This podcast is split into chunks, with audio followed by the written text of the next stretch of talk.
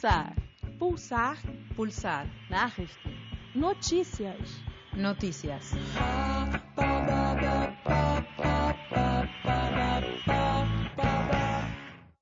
En el mes de agosto, trabajadores brasileños del campo y de la ciudad participaron de la Jornada Nacional de Lucha. Ellos defienden la reforma agraria y la mejora de servicios como salud y educación, así como la reducción de las horas de trabajo. Una de las acciones de la jornada fue un campamento realizado en Brasilia, la capital del país.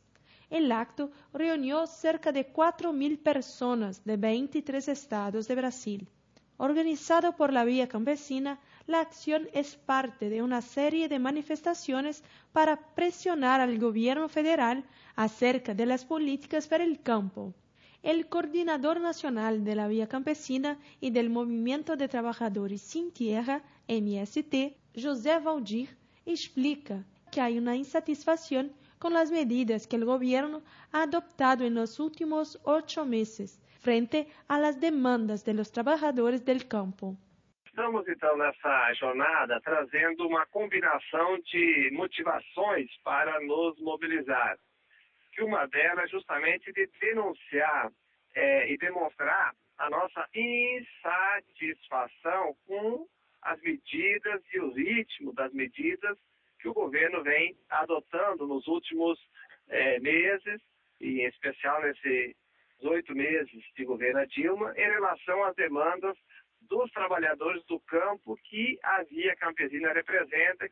Para Valdir, las actuales políticas agrícolas y de energía, como la construcción de hidroeléctricas, va en contra de la defensa de los pequeños agricultores.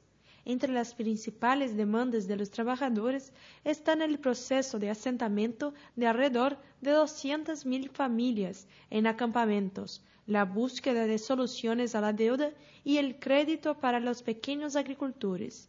El reclamo del gobierno federal es que no hay recursos para invertir en la agricultura familiar. Valdir dice que en realidad el problema no es el costo, sino la corrupción y el gasto en la deuda externa. Los manifestantes también se oponen al proyecto Brasil Mayor, que otorga incentivos fiscales a las grandes empresas, principalmente a las multinacionales. La jornada de lucha se celebró entre el 17 y 24 de agosto y fueron realizadas actividades en todas las regiones de Brasil.